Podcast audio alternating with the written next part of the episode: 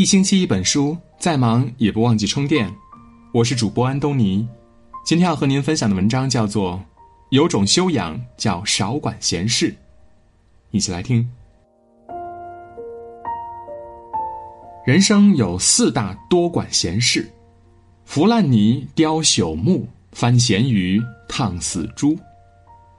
烂泥躺得好好的，非要把人家扶上墙；朽木腐的好好的，非要把它雕成材；咸鱼躺的好好的，非要给人家翻一翻；死猪死的好好的，你非要拿开水烫人家。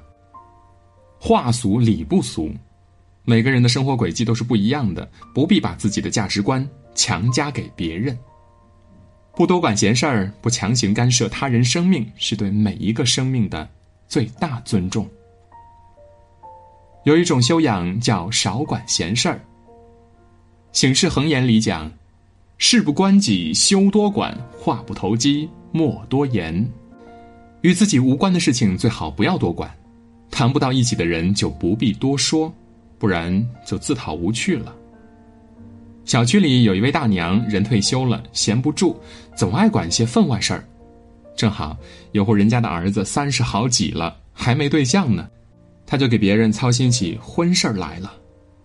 他有一个亲戚家的女儿，也算是待嫁之年，就打算撮合两人。他把那个小伙子的照片发给那个女孩看，结果被女孩委婉的拒绝了。大娘不以为意，坚持让他去相亲。人家哪里配不上你了？学历、家世、身高都挺好的。女孩子拗不过，只好不情愿的去了。结果呢？相亲的时候，两个人都只顾着玩手机，话也接不上几句。女孩子饭吃到一半就走了。结果是大娘两头没讨好，反而惹得两个家庭像躲瘟神一样的躲她。很多时候，希望别人过得好并没有错，但忍住干涉他人生活的手，往往是最大的善意。既然别人没有开口询问求助，又何必喋喋不休的纠缠人呢？世界就像一个万花筒，每个人都有自己的生活方式和价值取向，要懂得把自己当外人，不把自己的主观想法强加于人，不用自己的生活去丈量他人的生活，才是真正的尊重。正如狄更斯所言，最好的礼貌是不多管闲事。助人为乐要有原则。寓言故事的魅力之一就在于其永不过时。东郭先生遇到一只被猎人追赶的狼，明知道狼是食肉动物，爱管闲事又内心仁慈的他想救狼一命，便让他蜷缩着身子钻进自己的书袋。猎人骑马远去之后，他经不起狼的花言巧语，把狼放了出来。结局就是狼张牙舞爪的扑向东郭先生。在农夫与蛇的故事中，冬天农夫发现一条蛇冻僵了，觉得它很可怜，善心大发，便把蛇放在自己的怀里，为它捂热。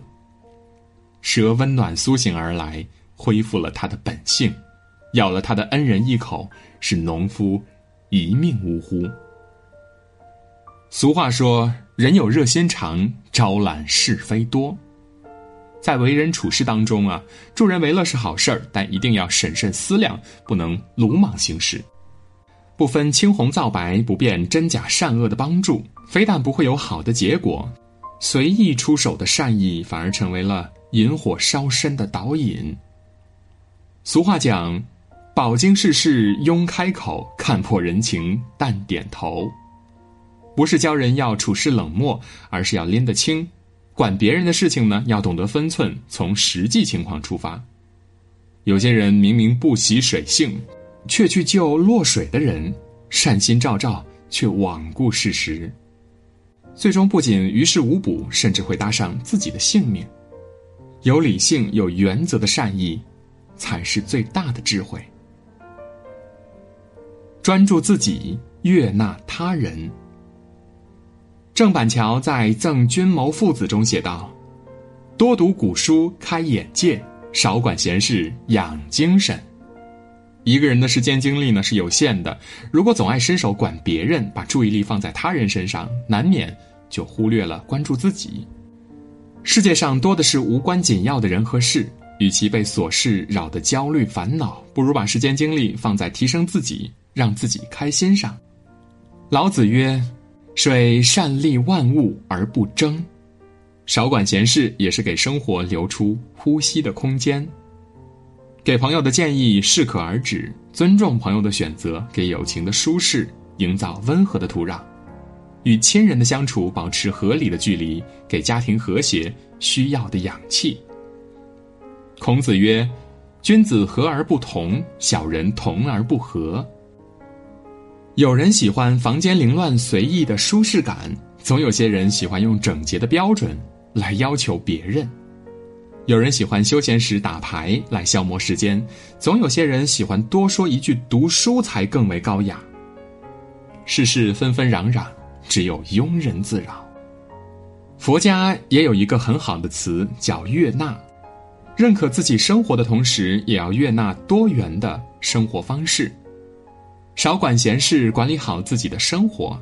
同时，不用替别人操闲心，分清自己与他人的边界。